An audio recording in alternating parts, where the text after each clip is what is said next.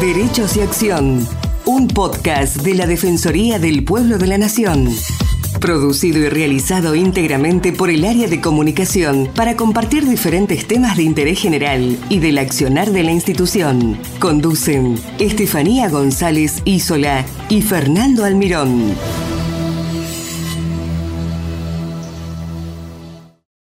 Para hablar sobre el tema estamos en comunicación telefónica con Hugo Rabia, que es investigador del Instituto de Investigaciones Psicológicas de la Universidad de Córdoba y del CONICET y responsable del Nodo Centro. Hola Hugo, ¿cómo estás? Gracias por estar con nosotros. Hola, muchas gracias en el interés eh, de difundir nuestro estudio. Bueno, para comenzar, quiero que nos cuentes eh, quiénes van a hacer este relevamiento y cuál fue el objetivo que se plantearon para hacerlo. Bueno, somos una red de más de 50 investigadores e investigadoras de todo el país, equipos de investigación que vienen trabajando hace muchos años en cuestiones que tienen que ver con la diversidad sexual y de género o con cuestiones que tienen que ver con las condiciones de vida, el trabajo, la vivienda, la educación de las personas en Argentina. El objetivo principal es generar estadísticas vinculadas con las condiciones de vida, como les decía, situación laboral, educativa, de salud, de acceso a la vivienda eh, y también algunas cuestiones vinculadas con discriminación de la población LGTBIQ, es decir, de las personas de la diversidad sexual y de género en nuestro país, ya que si bien contamos con algunos relevamientos muy puntuales, muy específicos en algunas provincias o jurisdicciones o sobre algunos segmentos de esta población, como pueden ser las personas trans, no contamos con datos que evidencien en general eh, las particularidades de todas las personas que se reconocen parte de la diversidad sexual y genérica en Argentina. Perfecto, Hugo. ¿Y cómo se va a implementar y quiénes lo organizan? Se implementa, eh, es un estudio muy complejo, sí, tiene varias, varias patas, tiene entrevistas, eh, relevamientos de otros relevamientos y bibliográfico, tiene también un mapeo de organizaciones, pero en particular ahora estamos desarrollando una encuesta que la llamamos Censo Diversidad. Pueden acceder todas, todos, todes en censodiversidad.ar. Allí estamos eh, relevando con esta encuesta diversos aspectos de las condiciones de vida de la población de la diversidad sexual y de género de Argentina. Si son mayores de 16 años, se consideran parte de la diversidad sexual y de género en Argentina, residen en Argentina, pueden ingresar en censodiversidad.ar a, a dejarnos sus datos Contarnos es visibilizarnos, ¿sí? es una forma de visibilizarnos todos, todas, todes, eh, y cuantos más, eh, cuantas más personas respondan a esta encuesta, de mayor calidad van a ser los datos que podemos obtener, porque claramente no, no, no, podemos hacer un censo propiamente dicho ¿sí? de, la diversidad sexual. Son eh, poblaciones muy dispersas que no necesariamente en algunos casos son visibles en otras sí, pero en muchos casos no, eh, y por eso la estrategia de poder hacer esta encuesta online es una primera forma de llegar. Después va a haber una fase también presencial de la encuesta en algunos sectores para poder tener la mayor información, lo más diversa posible, de las realidades de la población LGTBIQ en Argentina. ¿Y cómo, cómo es la encuesta? ¿Hay preguntas cerradas? ¿Hay preguntas abiertas? Eh, eh, ¿Puede participar cualquier persona que se que considere? Es decir, aunque es decir, eh, se considera dentro de las diversidades. ¿Cómo, ¿Cómo es? Cualquier persona que se considere parte de la diversidad sexual y de género y que resida en Argentina y tenga 16 años o más puede responder el cuestionario. Es, eh, importante que tiene que poner su eh, identidad, como que dice, tiene que, poner, poner, un número de documento, una fecha de nacimiento, algo así para tenerlo. Nada, nada, nada implique una identificación personal. Ah, personal, no.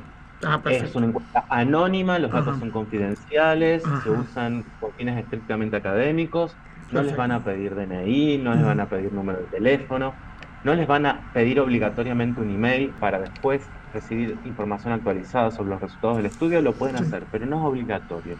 Cualquiera puede responder sin dejar ninguna seña particular, más allá de la información que obviamente se va a analizar de forma colectiva, ¿sí?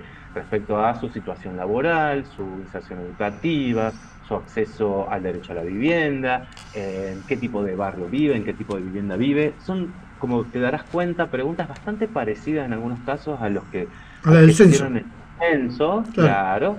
a las que se hicieron en el censo, a las que se hacen en algunas encuestas de, de condiciones de vida que se hacen en diferentes provincias.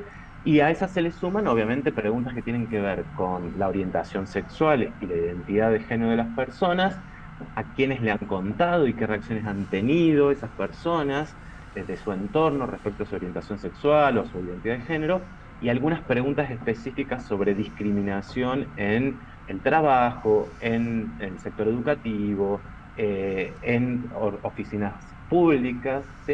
Eh, que son eh, aspectos muy específicos y relevantes para trazar la realidad de la población LGTBIQ. Perfecto, Hugo. ¿Y qué temáticas se van a indagar? Se indagan aspectos que tienen que ver justamente con las condiciones laborales, la situación de inserción laboral, condiciones educativas. Te van a preguntar, por ejemplo, si estás estudiando actualmente o si ya dejaste de estudiar, hasta dónde estudiaste te van a preguntar aspectos que tienen que ver con eh, el lugar de origen, tu familia de origen, ¿sí? qué características en términos de inserción laboral y situación educativa tenían tus padres, qué situación eh, de vivienda atravesás hoy, te van a preguntar aspectos que tienen que ver también con eh, a quiénes podés recurrir en caso de situaciones de emergencia, y situaciones de discriminación en diversos ámbitos, en el ámbito sanitario, en oficinas públicas, en el espacio laboral, en el espacio educativo. Perfecto. ¿Cuáles son las líneas de acción del proyecto y en qué consiste cada una? Lo que nos interesa obviamente es no generar estadísticas por generar estadísticas, ¿sí? nos interesa que estas estadísticas sirvan, por un lado, para impactar en política pública, para poder visibilizar también eh, agendas, situaciones que aún permanecen un poco invisibles en relación a las condiciones de vida de las personas gay, lesbianas, trans, bisexuales, pansexuales, no binarias en Argentina y poder con ello, digamos, generar compromisos por parte de los diversos niveles gubernamentales para poder accionar política pública. Por otro lado, también estadísticas nos sirven para evaluar dónde estamos hoy. ¿sí? Nos sacan una foto a una población que eh, sigue atravesando situaciones de discriminación y violencia, pero que también es cierto que a lo largo de las últimas, de la última década al menos, un poquito más de una década, está siendo beneficiada por una política de reconocimiento de derechos, que forma parte también de las luchas históricas de los movimientos sociales de la diversidad sexual y de género en Argentina, y así aparece, por ejemplo, el matrimonio igualitario, la de identidad de género, eh, algunas normativas vinculadas con inclusión laboral para personas trans y no binarias, y diversas, eh, el documento no binario, ¿sí? diversas, diversos reconocimientos de derechos que creemos nosotros, quienes investigamos estos temas, que pueden estar impactando en las condiciones de vida, al menos de las nuevas generaciones de la población LGTBIQ, pero que claramente no tenemos datos todavía para evidenciar en qué medida han eh, impactado estas políticas y estas leyes en, nuestra nuestra situación vital.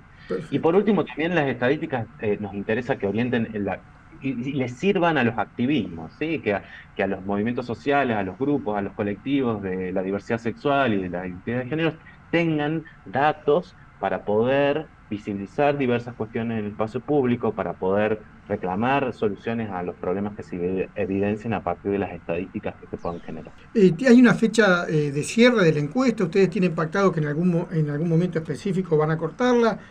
¿Quieren esperar una cierta cantidad de respuestas antes de cerrarla? ¿Cómo, cómo eso? ¿Tienen ustedes ya una fecha definida y después de ahí más cómo se sigue? El cuestionario está disponible en censodiversidad.ar, está abierto hasta el 31 de julio. ¿sí? Para que se den una idea, ya tenemos más de 8.000 respuestas, pero la idea es eh, obtener la mayor cantidad posible de respuestas que nos ayuden todos, todas, todos a visibilizar nuestra realidad y al mismo tiempo en julio en algunas localidades con algunas estrategias muy direccionadas a poblaciones que son de difícil acceso porque no tienen dispositivos tecnológicos o no tienen conectividad para poder responder el cuestionario, vamos a estar haciendo también algunos campos presenciales, se les dice, ¿sí? Vamos a ir con nuestros dispositivos y vamos a estar tomando algunas de las encuestas de forma presencial, ¿sí? Entonces, hasta el 31 de julio en censodiversidad.ar pueden acceder al cuestionario todas eh, las personas que eh, quieran participar. ¿Y Hugo, hay antecedentes similares de este tipo de relevamiento a nivel provincial o municipal o ya sea internacional? A nivel internacional, sí. Ah, hay un, relevamiento en Reino Unido muy importante, con montones de casos. México, el Instituto de Estadística de México, lo que se llama INEGI allá, ha llevado adelante dos encuestas sobre diversidad sexual y de género. Hay antecedentes en Perú hay antecedentes en Brasil y en Uruguay, pero falta Argentina, y Argentina es un país que eh, ha sido pionero en la región en el reconocimiento de derechos de la diversidad sexual. Entonces, es importantísimo este, este estudio, digamos, para ponerlos en tono y en discusión con lo que eh, han relevado en otros países. A nivel provincial, también ha habido algunos relevamientos, pero parciales. Generalmente están orientados a algunas, algunos aspectos de lo que estudia este estudio, que quien entre en el cuestionario va a ver que son muchas temáticas, ¿sí? Realmente se orientan a algún aspecto específico, como puede ser la situación educativa o solo la situación laboral, y generalmente se han orientado específicamente a una población en particular, sean personas trans o no binarias, por ejemplo, o sean, eh, por ejemplo, lesbianas, ¿sí? No han sido relevamientos que han abordado a todo el conjunto de la diversidad sexual y todas estas temáticas. Bueno, para finalizar, creo que nos, quiero que nos deje, por supuesto, un mensaje de la importancia que tiene esto de relevar las condiciones de vida a nivel nacional de, toda la población diversa.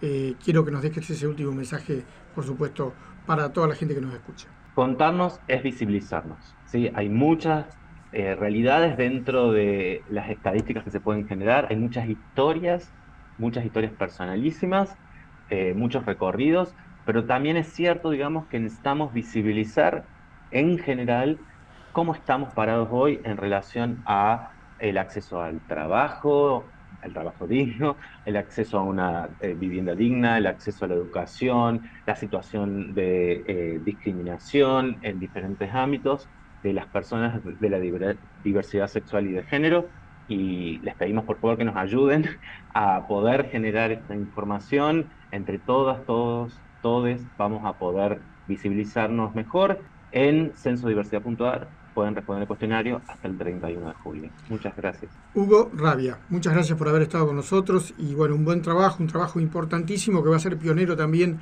para lo que es la investigación argentina de las ciencias sociales, que también uno piensa siempre como la investigación como la investigación científica de la física, la química, ¿no? Pero las ciencias sociales también son muy importantes que se investiguen porque es una forma también de ayudar a las políticas. Gracias. Gracias a ustedes. Hasta luego, Hugo. Muchas gracias por escucharnos. Los esperamos en una nueva emisión de Derechos y Acción.